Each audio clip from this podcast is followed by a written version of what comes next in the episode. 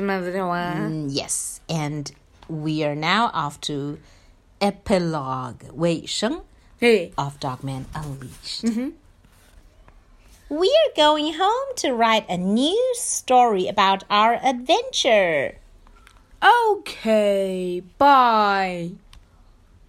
Well, Dogman, it looks like it's gonna be a long walk home. Mm, 你们那边的警车没了。 You know, today was quite a day. Nobody learned anything. There was no atonement, Atonement means 救赎。 no rebirth, no revelations. 没有重生，也没有什么这种突然的意义。也 revelation 的意思就是启示性的这种意义。嗯哼。And and not an ounce of character development or personal growth. 也没有什么角色的发展和个人成长。Plus a ounce, that's what was written. Yup. It should be an ounce，就一点点个人角色的发展和成长都没有。 It was all just a bunch of mindless action and dumb luck.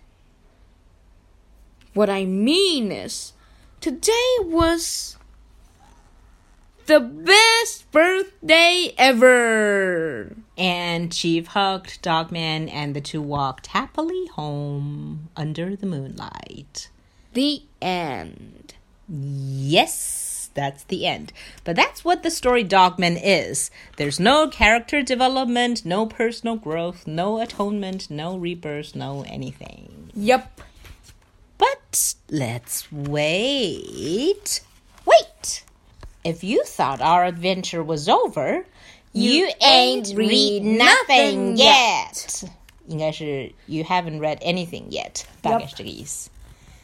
At this very moment, George and Harold are busy making their next Dogman epic novel.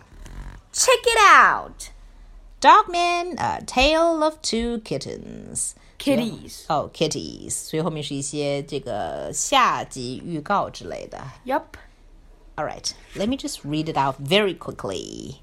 He was the best of dogs. He was the worst of dogs. It was the age of invention.